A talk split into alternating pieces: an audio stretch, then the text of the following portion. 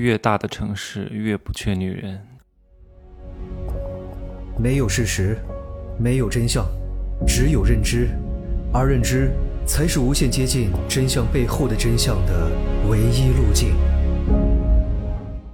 哈喽，大家好，我是蒸汽学长哈，我来说一下大多数人的人生吧。大多数人一生也只是为了活着，对吧？没有什么成绩的，留不下任何一点点信息的。一个人最多能活多大？一百五十岁。各位，我就按照你们能够活到一百岁来计算。等到你们死后，嗯，这个时候呢，你的儿子女儿很可能还记得你。再过五十年，你的儿女可能都已经七八十岁了，都已经老得不成样子了。自己都已经疾病缠身了，哪有功夫去祭奠你？哪有功夫去想念你？你也自此以后就从这个世界上消失了。我说的还算多的，一百五十年，这是绝大多数人的归宿，没有人再记得你了。你仿佛从来就没有来过这个世界上了。大多数人一生也都是在活着，然后填饱了肚子之后就开始思淫欲啊，保暖思淫欲。这个淫欲呢？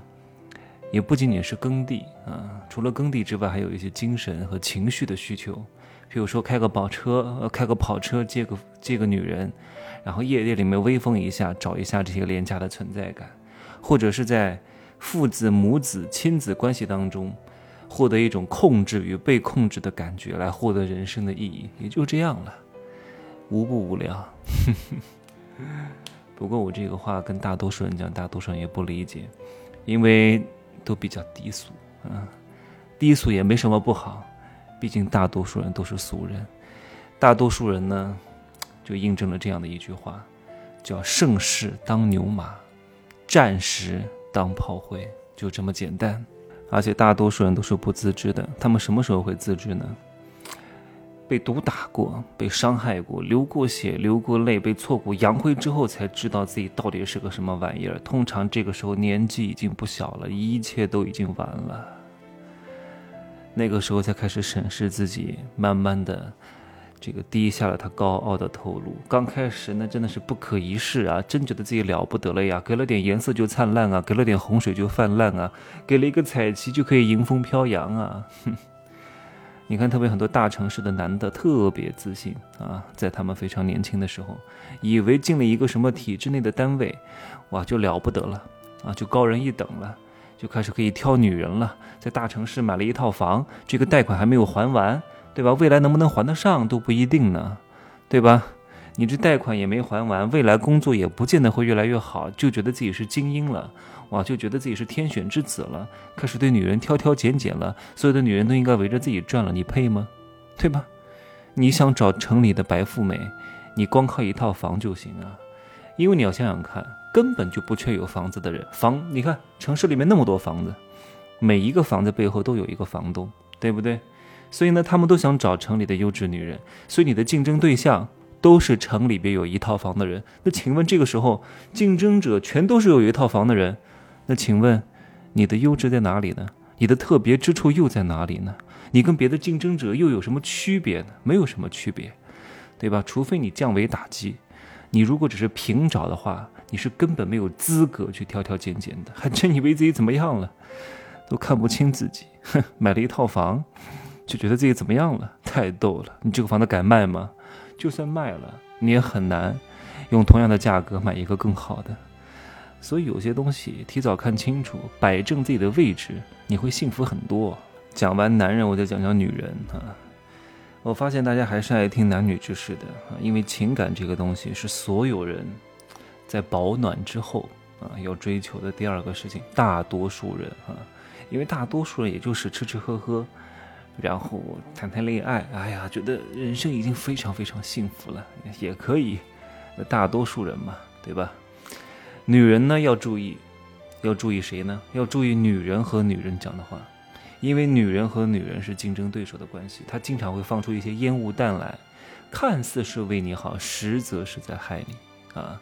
我在《男人的情感刚需》当中讲了很多女人设置的烟雾弹，你要把它绕过去。把它驱散之后，你才会发现原来真相是这样的。我给大家讲一个案例哈，就这个男生呢，还算是比较优质，然后找了一个条件非常一般的女人，然后这个条件一般的女人呢，其实是高攀这个男人了，但这个男人也不是很在意，他觉得他们两个是有爱情的，但是这个女人因为某一个女人的言论，是一个比较知名的脱口秀演员叫杨某啊，被他的言论给误导了，开始 PUA 这个男人。一旦这个女人对这个男人这样做了，这个男人立刻警觉了。警觉之后，立刻所有的爱情光环全部都没有了。我们来听听这个男人是怎么讲的。这个男的呢，是复旦的硕士毕业，拿过国家奖学金，然后刚刚进入字节跳动工作，身高呢一米八零，家里有能力在上海买房。有一天呢，他女朋友突然问他，他说：“呃，他这个女的问这个男的哈，说你觉得你算不算？”这个普信男，就是普通且自信。然后这个男的愣了一秒，问他：“你觉得我这个条件算普通吗？”他女朋友思考了一会儿，各位各位，思考了一会儿，答案就已经出来了。就像很多女人问：“呃，你觉得我美吗？” 如果这个男人支支吾吾的，答案就已经出来了哈。美就是美，如果你思考半天说挺美的，那就是不美。好，那刚才那个女人怎么回答那个男人的呢？她是支支吾吾的说不普通吧？天哪，一听这个男人就炸了。这个男的不能理解的是什么？就是为什么很多女人条件非常普通，甚至是差，还有资格去评价比他更优秀很多的男生是普通的呢？对吧？这个男的觉得他原来跟女友的感情很好，自从被他问了这个问题之后。就感觉像吃了屎一样难受，然后开始不自觉的每天审视他的女朋友的条件，看一下自己是不是配不上他。这个女人的条件是什么？身高一米五五，普通一本硕士，脾气还不好，家里条件一般，父母有养保，父母没有养老金，家里边还有一个弟弟。这个男方家庭呢，父亲做生意小有成就，对吧？母亲是公职人员，家里在老家地级市有房产四套。请问谁配不上谁？这个女人居然还问他：“你觉得你是不是普信男？”哼，父母刚开始也劝这个男生：“你是不是要考虑一下你的对象问题？”但是呢，这个男生还是觉得他爱她的，照了一层爱情的光环，哪怕他条件差一点，但是呢，他们是有感情的。结果这个女人就被那个知名的脱口秀演员叫杨某的害了，因为那个杨某的是对广大女性朋友的捧杀，你本来条件就非常一般。但是有人跟你说你真的是貌若天仙呐，你条件太好了呀，对吧？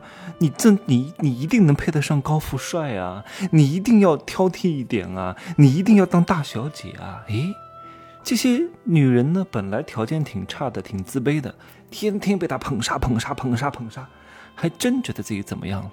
哇，原来我美若天仙，原来我是天鹅，不是丑小鸭，原来我不能找那个三千万的光棍，原来我只能找一线城市有几套房产的高富帅。哼，我是有这个自信的，我是有这个资格去评判男人的。这个就是杨某害了这些女人，他把一群条件非常普通的女生抬到普通男性甚至是非常优秀男性的地位之上，然后给这些女人呢有一种从上而下审视男人的资格，就导致这些女人的胃口非常之高。